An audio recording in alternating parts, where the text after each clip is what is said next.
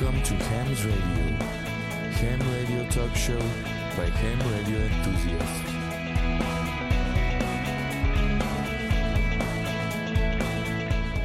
皆さんこんばんは。ハモのラジオの時間です。ハモのラジオはアマチュア無線化によるアマチュア無線の番組です。今日の相手は JR3QFB3 キュット。はい、JR2KHB 須田と、はい、JG1ITH リオと、はい、JA1WTO 吉原です。よろしくお願いします。はい、よろしくお願いします。しくお願いしますえー今日の話題ですけれども、WTO のアンテナ政策レポートということでお送りいたします。それでは最後までお付き合いください。この番組はきっと人生はもっと楽しい無線従事者免許のアドバイザー QCQ 企画の提供でお送りします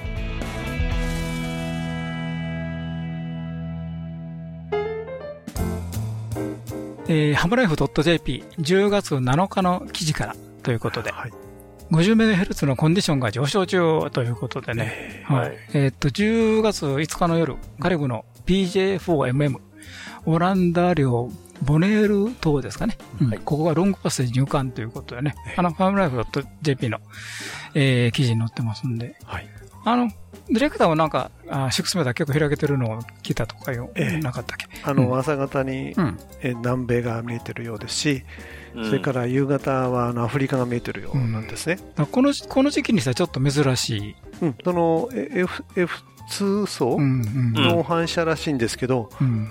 コンディションがかなり上がってるってことですね。ね上の方まで行っちゃったと。えうんうん F2 の濃度がだいぶ濃くなってるみたいですねえ。うん。だから一時ね、サンスポットも150超えましたしね、そうですね。映えますね。ちょっと本格的かなといううん感じがしてきましたね。はい。連日28メガもすごいことになってて、はい。あの、FT8 だとあの300キロの幅に、ずらーっと。そう、3キロか。うん3キキロの幅によね。は入りきんないんですよ。出る、出る場所がないというやつ。そう、28メガでそういう状況はなんか初めて見たような気がします。うん。あ、でそうですね。28、まあ、7とかね、そうそうそう、7、14、14、うん。21ぐらいまではあるんですけどね。確かに。はい。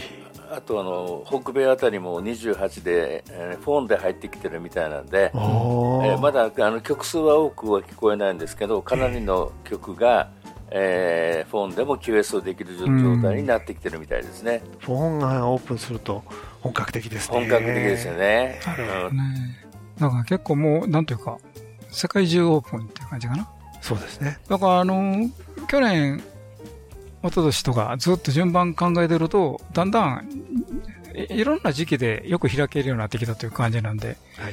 来年以降もやっぱり、この、ど、ね。どこがピークになるでしょうね。っていう、そこですね。うん。今の予想ではね、3年先はなかったっけな、あの、はい、今の、そうですよ、ね？うん。予想では3年ぐらい先がピークなんですけど、そうですええはい、ちょっと、当初の予想よりもサンスポット多いんで、うん、ちょっと心配ではあります、そうですね。はい心配ですね。まあ、楽しみましょう。うん楽しみましょう。はいはい。まあ、アマチュアにとっては非常に嬉しい時期ですね。というところでね。はい。ということで、連日大オープンということでね。は。はいいお願いします。それから、あの、漢方の告示のところに出てきたんですけども、えーこれ10月の6日かな。はい。えー総務省告示ということでね、えー次に掲げる告示は、令和4年10月6日限り廃止するおというのは非常にあのショッキング、ショッキングじゃないな。ええある意味嬉しい。はい。もう後でひっくり返されることがあるんですけどね。はい。えっと、これね、実はあのー自国のアマチュア無線局と他国のアマチュア無線局との無線通信を禁止している国等の件ということで、これはもともとはあの ITU の、はい。あのー通知から来てるんで、まあ日本も、日本もね、それに従って、えーそれが変更になると変更してるんですけども、あのーえー現時点であの、北朝鮮とエトリア国ですか？エリトリアですあ、ね。エリトリア国ですね。はいあのーと、アフリカの真ん中のちょうどヨーロッパ寄りというか、ケニアの少し上の方そんな感くじですね。ははいい。。北北の方っていうそうですね。はい。それから、あの、ベトナム社会主義、えー共和国。まあ、いわゆるベトナムですね。あの、ここは、あの、アマチュア衛星業務のアマチュア局間の無線通信禁止ということで、あの、別に普通の QS は別に取ったことないですが、あの、アマチュア無線、アマチュア衛星業務ね。衛星をつ使っちゃいけないということですね。で、まあ、ローカルと話では、これな、なんでアマチュア衛星なんかあかんのかなと。わかりませんね。うん。ままあ、これだけ指定されてる。まあ、なんかあるんでしょうねあ。るんですはいね。まあ、というふうな条項なんですけども、これがあの、今まで、えーずっとあの、ITO のこの、えー通知ごとにね、変わったりしてたんですけども、えー今回廃止するときて、おろっと思ったんですけども、えー実はこれにはね、えっ、と、わけがございまして、実は電波利用ホームページにね、この件の、えー内容がね、そっくりそのまま言ってるんですよ。はい。ですから、あの、えっ、と、法律という意味では告示というのはなくなったんですけども、ええいわゆる ITU の通知ですね。はい。あの、外、あの、外国のね、えー、自国のアマチュア無線局と他国のアマチュア無線局。これはあの別に自自国、他国が日本、どこであれ同じで、はい。あの世界中でね、この国の間はでできないよという、まあさっきの三国なんですけどね。えーこれが、えー電波利用ホームページのね、あの、その他というところの中の、えーその他の制度ということでね。はい。あの、その他その他と来て、その中にあの、あの、一番最後になるので、まあ、これ一番新しいんで、あの、自国のアマチュア局と他国のアマチュア局との無線通信を禁止している国と、というのが載りました。あ、はい。じゃあ告示をやめて、はい。ホームページに載せるようにしたんですね。そうです、そうです。はい。えー、産教流に言うと、はいもう漢方にいちいち載せるのもめんどくさいめんどくさいと。うん。ただ、あの、えっと、まあ、いわゆる、あの、漢方とかそういう意味じゃなくて、まあ、法律言うんですかね。あの、国のえー指示として、えー ITU のホームページの、おー先ほどの通知ですね。これは守りましょうというのは、ずっと続いているということなんでそうい。うことですね。はい。あの、告示だけ見るとね、びっくりするんですけども、あの、ちゃんとそれの、えーフォローがちゃんと、総務省ではできてるということでね。はいうん。あいや、もしあの、あの、ちょっと我々我々はそこ、それ以上わかんないんで、あの、もしご存知の方ございましたらね。ええぜひフォローよろしくお願いします。そっと教えてください。はい。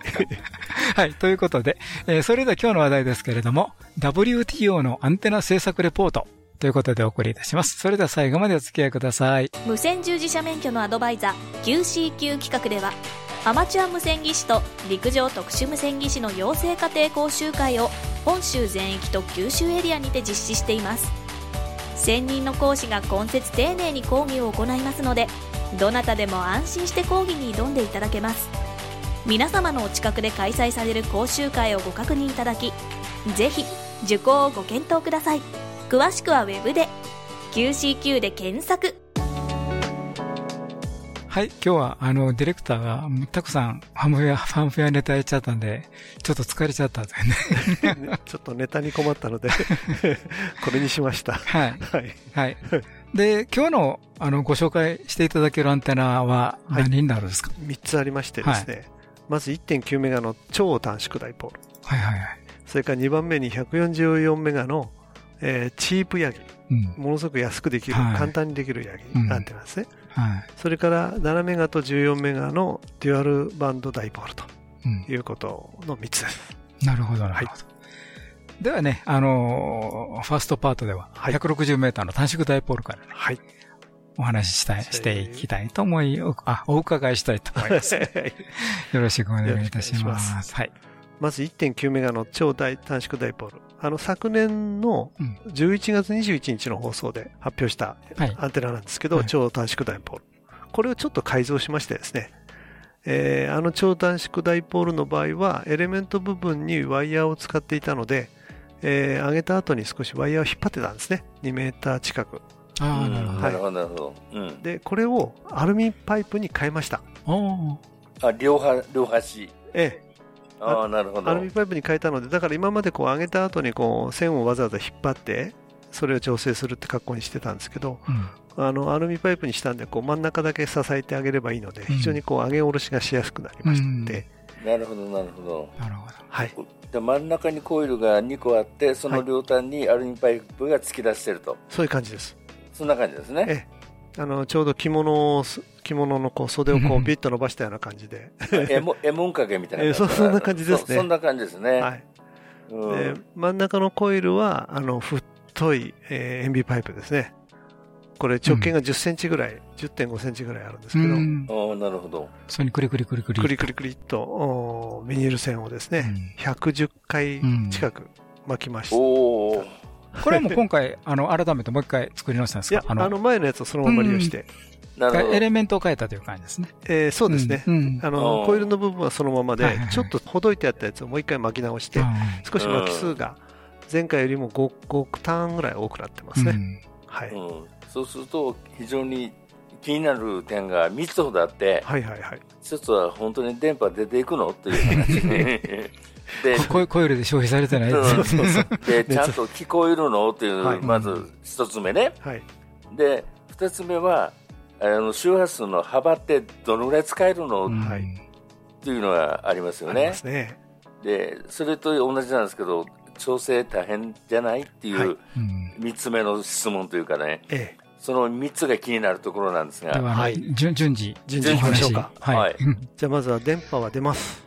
あ、出ました。ただ思いっきり遠くには飛んでくれなくてですね、ええ。ー FT8 で運用してるんですけど PSK レポーターで上がってくるのは、まあ、ほあのうん。ここ関東からですね、えなるほ北ど。北海道、うん。南は九州ぐらいまではレポートが上がってきてるので、あのマイナス10とか、マイナス5とか、えーマイナスに20近くですね。20近く、あーな50ワット運用なんですけどはい、マイナス20近くで一応レポートは上がってくるので、はい。電波としては飛んでいってるようです。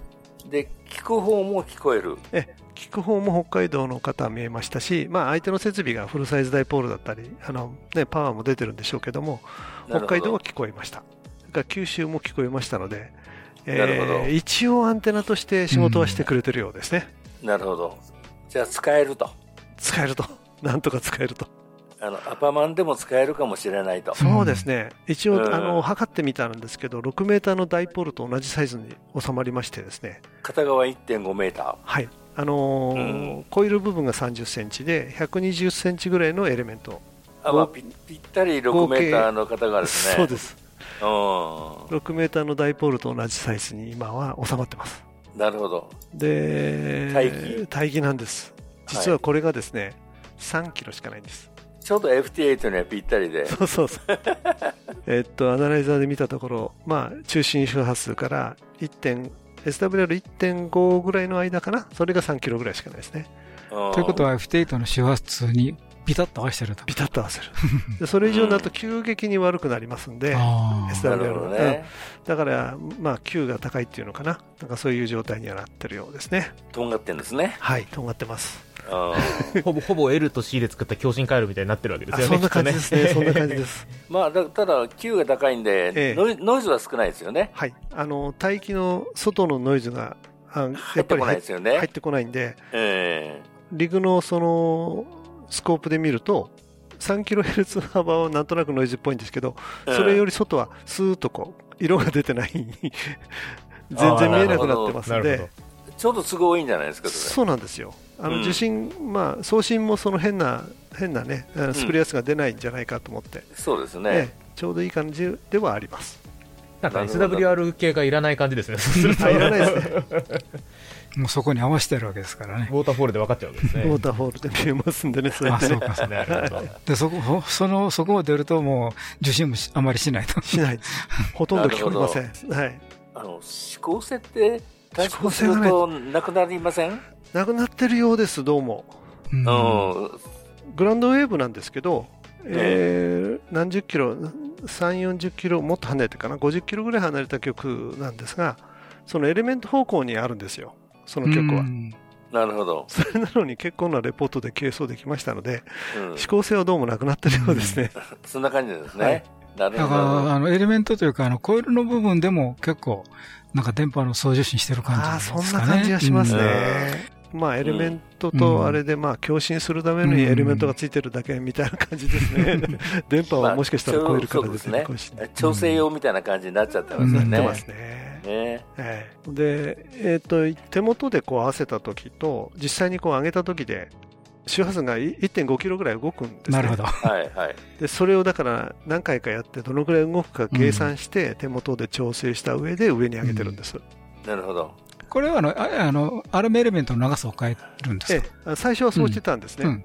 でもそれだとその1キロ単位であの周波数を合わせなくちゃいけないもんですからあとてもじゃないけどできなくなっちゃって、うん。うん。あのヒゲをうん途中でピロッと出してヒゲをこう1ミリ切る2ミリ切るっていう形で調整しました。うん。なるほど、なるほど。だから本当ミリ単位ですね。ミリ単位今回切りました。160メートルもあるのに、ミリ単位というミリ単位で調整するとい。ごう。すごいな。すごいでこれで結局、あの、中心波数、あの、1841.5キロヘルツですうんね。はい。これに大体合うことができて、うん合わせることができて、まあ、FT8 の帯域3、3キロヘルツうん内を確保できたと。うん。ああと、その、さっきおっしゃったように、高さ変えると周波数上がっうんあ上がりますよねあ上がりま。す、はい。上がりますよね。はい。で、晴れてる時いいんですけど、雨降ったら変わります？えっとね、今のところ変わってないみたいです。うんあ変わったんですか、はい。それはいいですね、ほぼ変わってないですね。はい。あの雨雨降ったら変わったりするんですよね、うん普通そうですよね。ね雨降ると、うんそれは変わりますね変わりますね、動きますね。いうちの駅でもそうですね。それはね、そんなに大きく変わってないみたいなんで、だい今のところ使えてますね、雨の日でも。なるほど、なるほど、えじゃあ、実用になってると、うんえ。一応なってるような気がします。うん これから、あの、こと今年の冬、いろいろ使ってみて、はい、例えば、あの、来年の QSO パーティーかなんかで、うん。えーそう1.1そうですね、160メーターで20キロぐらいできれば、F8 で。ええ。まあ使えてるんだろうなと。うん。ただ、まあ、実用性があるということで、なんか、ね、他の方にも公開して試してもらってもいいかなと、あそうですね、このまま持ってっていただいて、ちょこっとあのヒゲの部分を調整すれば多分いけるのでね。そうですよね、うんそうですね。あの使っているアパマンで100うん160メーターなんての夢じゃないよっていう話ですね。ええ、ぜひも使ってもらってもいいかなと思います。はい。これあれですね。トップバンドだけじゃなくて3.5とかでももうちょっと作りやすく、でかつ需要があるような感じもしますよね。あそうですね、コイルの長さをだから、まあ、極端な半分にすれば3.5でも使えるような気がしますうんね。ですよね。でもっと、同じ大きさでもっと緩くと言いますかそのシビアにじゃなくてですね、作れるような感じがしますよしますねね。で今、これあのベースローディングであの給電点側に近い側にコイルが入ってるんですね、これ、はいはいはいはい。物理的なその重さとかバランスの関係うん。上そうなってるんですけど、これをあのエレメントの端の方にじコイルを持ってくるともう少しコイルの容量を小さくできるので、うん。もしかしたらもっとこうさあの低い周波数ではもう少し実用になるアンテナになるかもしれないですね、うん。なるほど。そっちの方に持っていけば。そういうことあるかもしれないですね、うん。あだからそれは次回で。もう言ってますけど。そのうち、うん。ということで。そのそのうちということでね。はい、どうもありがとうございました。はい、JO3LVG 桂です。えー、カンハム会場賑わっております。ハムのラジオ。それではここで無線従事者免許のアドバイザー QCQ 企画から耳寄りな情報をお知らせします。まずは第1級第2級アマチュア無線技師令和5年4月期国家試験合格のための通信教育講座のご紹介です。QCQ 企画の通信教育講座では独自に編集した法規と無線工学それぞれのテキストと問題集をはじめ様々なサポートで国家試験合格を目指す受験生の皆様のご学習をお助けします。まず問題集を一通り学習できたら本番さながらの試験問題を体験できる模擬試験問題に挑戦です。模擬試験問題は約3週間に一度のペースで計5回にわたってお送りいたしますのでお忙しい方でも計画的に学習を進められますね。インターネットの受験生専用サイトには無線工学重要公式集や試験に出やすい電波法令集などを掲載。わからない問題があれば質問フォームからいつでも何度でもご質問いただくことができます。専任の講師が皆様からの質問を一つ一つ丁寧にお答えしますので、ぐっと理解が深まります。ぜひご学習にお役立てください。第1級、第2級アマチュア無線技師、令和5年4月期通信教育講座のお申し込みは10月7日からスタート。12月末まで受講生を募集しております。QCQ 企画の通信教育講座で上級ハムを目指しましょう。気になる方は QCQ で検索。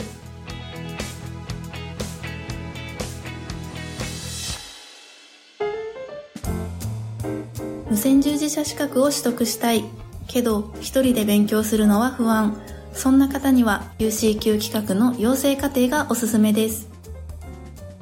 まずは養成課程 e ラーニングをご紹介します。講習会会場が遠い、講習会日程が休みの日と合わないなどお困りの方はいませんか？養成家庭 e ラーニングはインターネット環境とパソコンやタブレットがあればいつでもどこでも学習することができます。講師の講義動画と確認テストで全く知識のない方でも理解が深まりますし講義動画は繰り返し何度でも視聴することができるので復習も楽々。わからないところは質問フォームからご質問ください。講師が丁寧に回答させていただきます。最後の修了試験はお近くのテストセンターで受けることができます。テストセンターは全国に300カ所以上。パソコンやタブレットでの学習が終わって最短3日後にはテストセンターで修了試験の受験ができるようになるので学習スタートから試験までサクサク進めます。養成家庭 e ラーニングは第4級アマチュア無線技師第2級第3級陸上特殊無線技師を実施中です。もう一つは養成家庭講習会。養成家庭講習会は各地で実施中講師が丁寧にご説明しますので初めての方でも安心です。直接講師に質問ができるし同じ資格の取得を目指す仲間と一緒に勉強できるのは講習会だけ。なお教室内の換気や消毒液の設置など感染症対策も講じておりますので安心してご参加ください。お友達同士で職場の仲間とご家族で講習会に参加してみませんか？養成家庭講習会は第3級第4級アマチュア無線技師第2級第3級陸上特殊無線技師を開催中。開催日程や場所はホームページで見ることができます。新しい日程も続々更新中です。ホームページからの資料請求も受っております。お気軽にお申し込みください。QCQ 企画は無線従事者資格の取得を目指す皆様を様々な形でサポートいたします。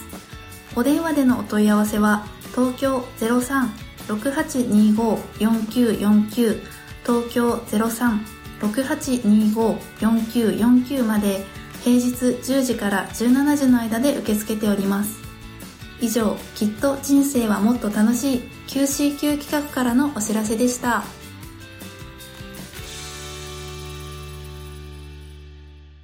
83.7 Radio Narita はい。ということで、ディレクターのアンテナ制作レポート。はい。ということで、はい。第2番目お願いします。はい。次はですね、144メガの4エレヤギです。はい。これあの、4エレのチープヤギということで、はい、えー、公開されているものをちょっととりあえず作ってみたんですね。はい、最近あの FT8 をやっててですね、あのグランドプレーンでやってるんですけど、なんかヤギ使ってみたいなと、うん、なるほどなるほど ちょっと指向性のあるアンテナってどんな感じなんだろうと思って、欲しくなりましてですね、うん、じゃあ、はい、作ろうと。手持ちの材料でなんとかならないかなということで、えー、いろいろググってみたんですけどもそうすると W5VJP のチープヤギというのに出会いまして、はい、これあの実はジャムサットさんからあの500円ヤギということですごく安くできるヤギアンテナあるよということでも紹介されてます。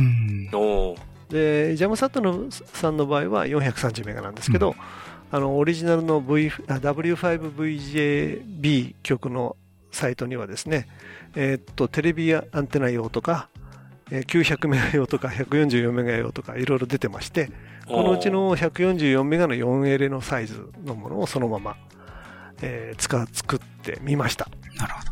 でこのオリジナルのやつはですねブームに角材木材ですね木を使うんですか？はい。ブームに木材を使ってですねそれにこう横にボンボンボンと穴を開けて、でそこをエレメントを通すと。あそういうことね。ええ。エレメントもその導線のちょっと太めの導線を使う、ということことで加工もしやすいし値段も安くなる、これは安いわ。という構造になってまして、であと一応ね、あの交代機で設計されてるんですね、一応あのシミュレーターとかいろいろ使われて、あのきちんと設計されてまして、うん、あのマッチングも取れるようになってます。で大きな特徴はですね、そのあの輻射機ですね、うん、ラジラジエーターですか、うん、はい、普通はダイポールアンテナになってて、マッチング取るのに、あのインピダンスがどんどん下がっちゃうんで、マッチング取るのにそのガンママッチですか、そういうのを使ったり、いろいろこう、はい。い、ろんなマッチング皆さん苦労してますよね。そうですね、うん。あのガンママッチ使ったりヘアピンマッチ使ったり。あ、そうそう、ヘアピンマッチ使ったり、いいろいろしてますよね。はい。で、あとはあの折り返しダイポールにしてみたりとか、いろいろやってるんですけど、はい。この場合はそういうマッチング回路があの省略されてまして、えー形状としてはですね、折り返しダイポールが半分だけ折り返しダイポールになってえなんかあの J なんとかっていうアンテナ。あはいはいはい、J 型になってる、そうそうそう。そんな感じですよね。そんな感じ。うん。えー、とちょうど半分が折り返し。で半分は普通のヤギと同じように一本棒になってるという形です。ということは調整簡単なんですか？え調整はねほとんどしなくて大丈夫作りっぱなしで。だから寸法さえきっちりとやっておけば、まあ、まあ、できると。そうそうそうです、で合わせるとすれば、はい。中心周波数だけ合わせに行けばいいと。そういう感じですね。もうあのーマッチングは何もしなしないというかできないというか。できないっていうかもうできちゃってるんでそれ以上はあんまり望めないっていうか逆に言うともう。せ設計と設計通りそのまま作ればいいよねっていうそんな感じ。レベルのアンテナなんですね。そうなんですね、うん。で若干そのラジエーターの長さを少し調整すると SWR の調整はできるみたいなんですけどうん。実際にはですね私もそこを動かしてみたんですけどあんまり変わらないんですね。ああなるほど。あのきちっと特性が出てるえー状態からそのラジエーターの長さを変えちゃうとですねなんかこう変な変な特性になっちゃってあのあまり良くないので。だからもうきっちり設計されてると考えた方がいいわけですね、逆に言えば。そう思います。うんそれなんでもう作りっぱなしで OK という感じです、ただ 146MHz ぐらいにあの中心周波数があるんですよ。あえあアメアメリもアメリカともとアメリカあそっかそっか。であはい。うん。でちょっと下げたいですよね、うん。日本で使う場合は。それなんで、あのーディレクターとそのラジエーターの長さを1センチぐらいずつ全部伸ばしてみました。なるほど。そうすると145メガぐらいに周波数が合いまして、で、特性も、まあ、まあまあ出てきたと。でマッチングも50オムプラマイぐらいに入ってる。え、SWR で見て1.2ぐらいには入りました。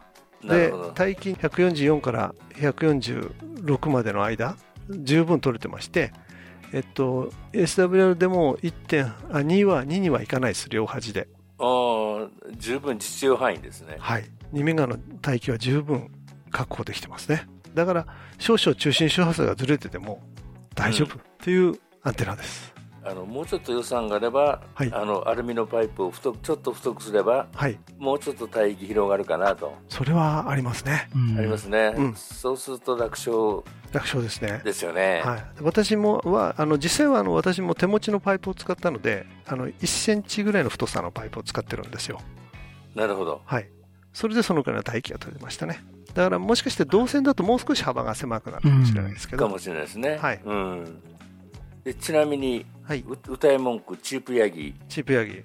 500円ではできてないと思うんですが、えっと ね、まあ私の場合全部あのアルミパイプ、手持ちのアルミパイプを使ったので、はいとブームのところに塩ビパイプを使ったんですけど、それがはい300円だったんですね。はいで、あとあのーアンテナを止める金具、クロスマウントみたいなやつがあって、はいそれもテレビアンテナ用のやつを使ってるので、それも400円ぐらいだったかな。はいだから結局700円が1000円以下でできてます。お金なるほど払ったら。歌い文句通りはいの予算でできたと、こういうことしたですね。なんですね。はい。だからあの、うん材料をもっと安くす、安くできますんで、ええうん500円でできると思います。実際。なるほど。あとは飛びと指向性。そうそうそう、それですよね。そっち、そっちです、そっち。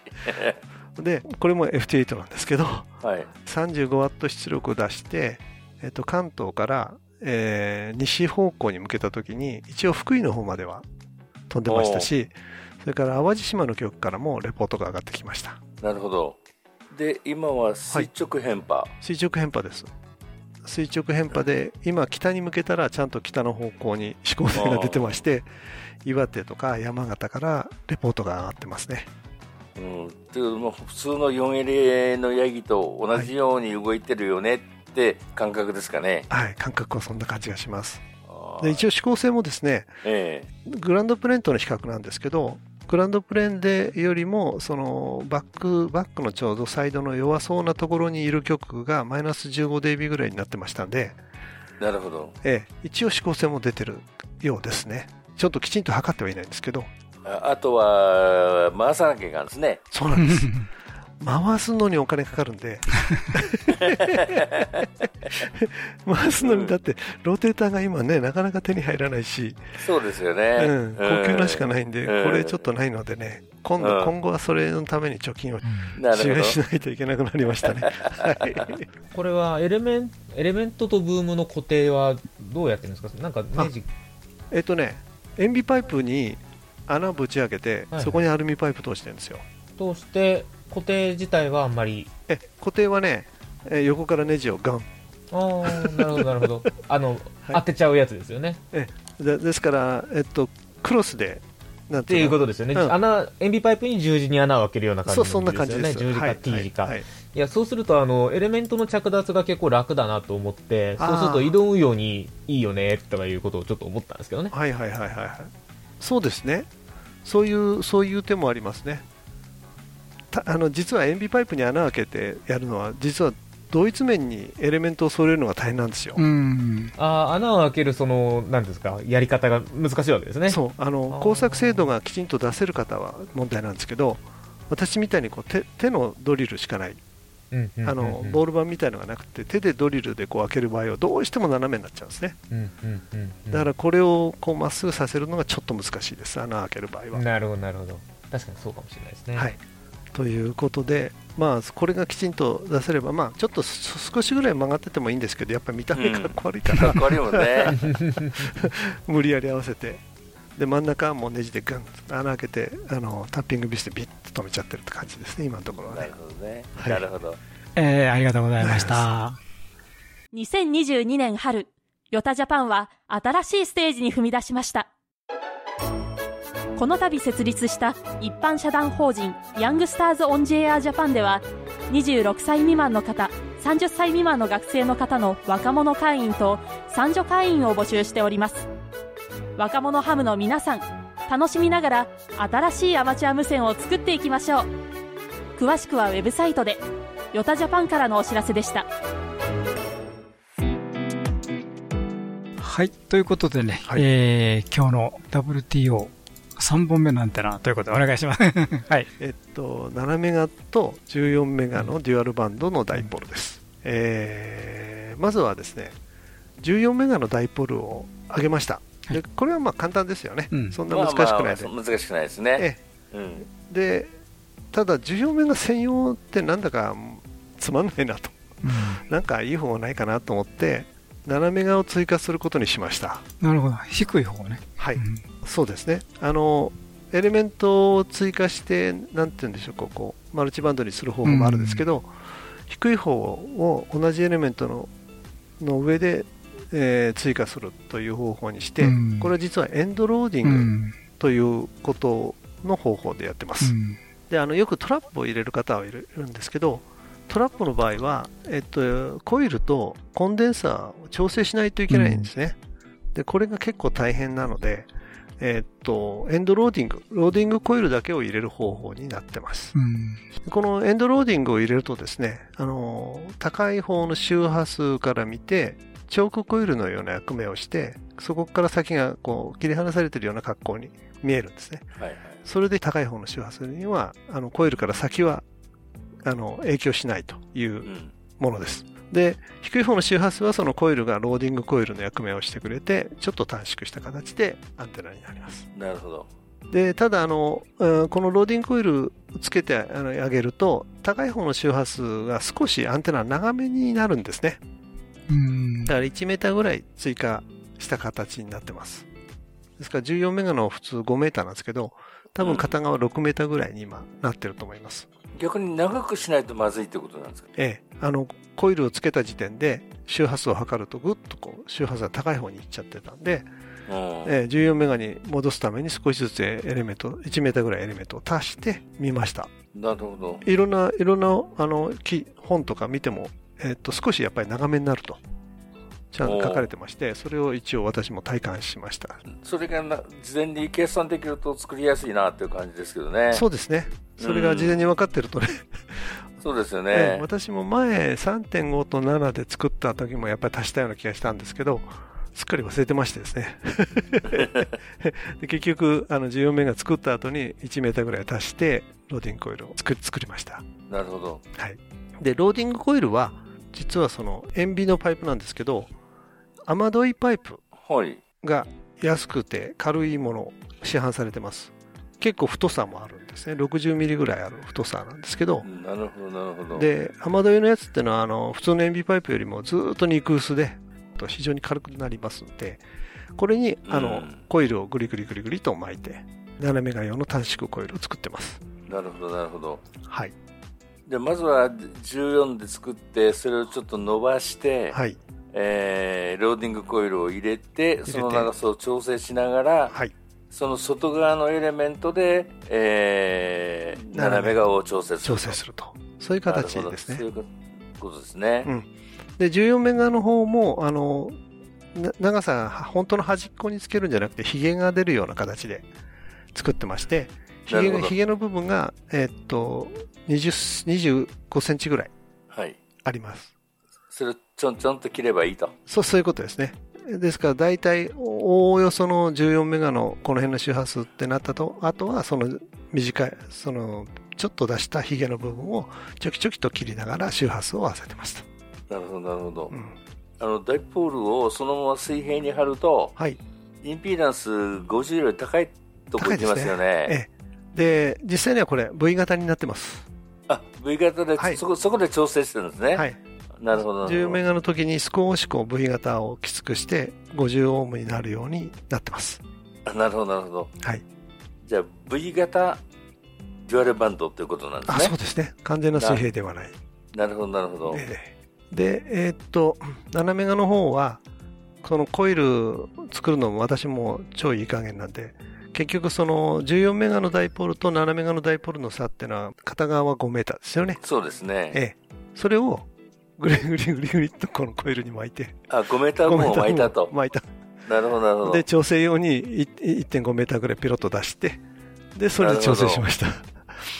面白いですね、これね。ええ。あの、前3.5メガと7作った時も、その結局コイルの、いろいろその時はコイルの容量を計算して何ターン回すとかいろいろやったんですけど、そのコイルに巻いた線の長さが20メーターだったんですね。ということはエレメントの差だなということで、今回もそのエレメントの差でやってみたらうまくいきましたんで、えーまあ、ななんとかなっちゃったという感じですね。それでまあ、あとはだから1.5メーターぐらいを外に出して、えっ、と、ギュッと引っ張りながら、えーアナライザーを見ながら調整をしてる。14を調整して、7を調整して、ちょっと行き過ぎたなと思ったらまたちょっとこう、付け、付け足してとか、切りながらとかいうのをやって、とりあえず使ってます。で、全長が？はい。ですから全長7メーターから8メーターぐらいになるかな？ちょっときっちり測ってないですけど。わ割と長いですね。割と長いです。だから斜め側もちょっと長いんですね。長いんですね。ええ、7メーターぐらいはあるので、うん。14メガが5メータープラス1メーターになっちゃってるんで、ちょっと長いんですよね。あそうかそうか長いですね。うん。もうちょっと短くできるといいかなって思ってらっしゃる方もいるかなっていう感覚でしたね。ねあと、14メガこれフルサイズなんで、帯域十分でしょうね。あ、十分ですね。うんえっと、多分ほぼ350キロ、あの、カバーできると思います。真ん中に合わせとけばええこういう感じですね。今、じ若干下の方に合ってるんで、ええ上限200少し超えると SWR が2過ぎちゃうんですけど、なるほど。えっと、真ん中に合わせればほぼカバーできるような帯域を確保できてると思いますね。はい。斜め側コイルがあるんで、そうはいかない。ええ、ただ、斜め斜めがもですね、100キロ、プラスあの 100, 100キロ以上は使えるようです。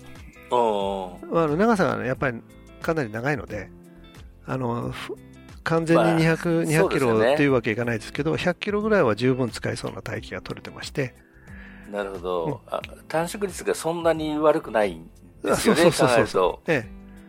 7メーター、8メーターあるんでね、10メーターに対して、まあ8割ぐらいですから、そんなに帯域は狭くないですね。そうですよね。はいなるほど、なるほですから、もうちょっとこうコイルを増やして、短くした時はもう少し狭くはなるとは思うんですけど、はい。まあこれで屋根の上であ上がってますので、はい。これで十分 DX ができる。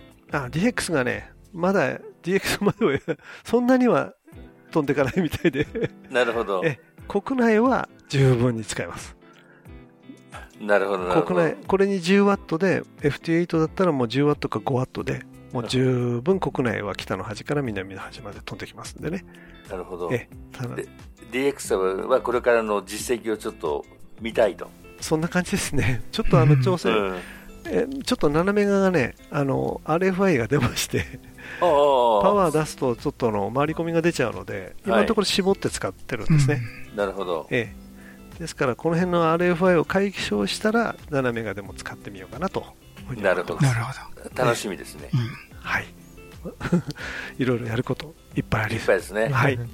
どうなんですかね、21、28とかの方が、なんか使いやすいのか、周波数離れてる方が作りやすいのか、どっちなんですかね？あどっちなんでしょうね、これね、ちょっとやってみないと分かんないですけど、うん。えー周波数離れた方がい使い作りやすいとは思います。離れると、ベースロード気味になるから、短くて済むとかってなるかもしれないですよね。えっと、あの高い周、えっと、低い周波数側から見たときに、ベースロード気味になる。ああ、そうですね。ということは、全体が短くなる短くなるかもしれないですね。うんちょっといろいろ考えるところがありますね。ありますね。えいろいろやってみるといいと思います。うん。じゃあまたネタに尽きたら、えまた来年来年のまた 秋ぐらいに、はい 毎年秋から冬の間にはいアンテナの発表の時期ですので、そうですね。はい、またその頃に。楽しみにしてますよ。はいはい、ありがとうございました。はいありがとうございました。無線従事者免許のアドバイザー QCQ 企画では一山二山一陸徳を国家試験で目指す方に向けた通信教育講座を行っています。効率よく学習できる教材定期的な模擬試験とピンポイントな解説で受験生の皆様を強力にバックアップします。一山二山一陸徳の国家試験を受験される方 QCQ 企画の通信教育講座で合格を目指しませんか？詳しくはウェブで QCQ で検索。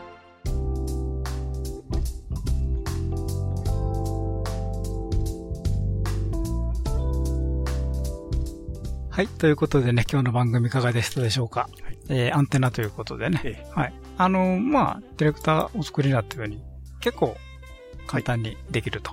そうなんですよ。あの、ああんまり理論的に詳しいこと考えずにやってるので、超いい加減にやってるんですけど、アンテナアナライザーがあれば、うん。あ、やっぱアナアナライザー。アナライザーがあればなんとかなります。え鬼にか金棒アマアマチュア無線にアナライザーアナライザーです。